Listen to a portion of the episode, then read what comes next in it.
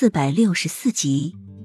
嗯，小溪重重的点头，小手搂在洛英的脖子，好看的桃花眼中氤氲着雾气，使人看不清他此时眼底的真正情绪。父皇会救娘亲，他真的很意外。洛英抱着小溪躺在床上，怀里搂着小溪温暖的身体，那一刻，洛英懂得了知足。七日后，皇后回宫，小腹已经微微的隆起，在小优的搀扶下，慢慢的跨进乾清宫。齐盛瑞早已在乾清宫等候，还没等幼梅跨进殿，齐盛瑞就一把将幼梅打横抱起：“你可让朕等的好苦。”然后将幼梅轻轻的放到软榻上，伸手想要去抚幼梅微微隆起的肚子，幼梅却不着痕迹的避开，对着齐盛瑞撒娇道：“臣妾也想的皇上好苦。听说齐王爷突然带兵回齐都，着实让奴婢吓了一跳。幸好皇上您安然无恙。”不然，臣妾都不知道要和这肚中的孩子怎么办了。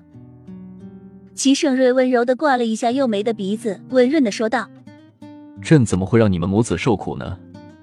等孩子三个月的时候，朕要昭告天下，亲自带领群臣去龙山为我们的孩儿祈福。”幼梅骄傲低低的点头答应，脸上满是幸福的神色，但是微微眯起的眼眸却透露着狡黠的目光。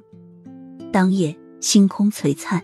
恬静安逸的夜空中，有一盏红色的孔明灯慢慢的升起，给漆黑的夜幕加了一丝点缀。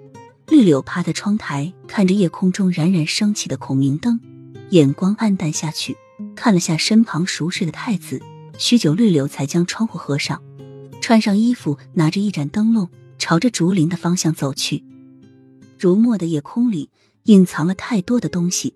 房顶上，一双明亮的眼眸看着天空飞起的孔明灯，又看着离去的绿柳，倏地起身，脚尖点的一下，不知道了去向。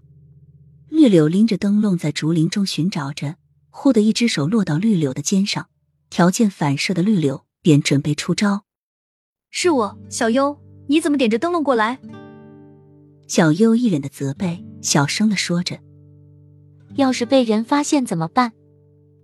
绿柳忙将手中的灯笼灭了，灯光一下暗了下去。小右带着绿柳绕过竹林，来到一处矮小房屋内。小屋内的光线更加的黑暗，完全看不清谁是谁。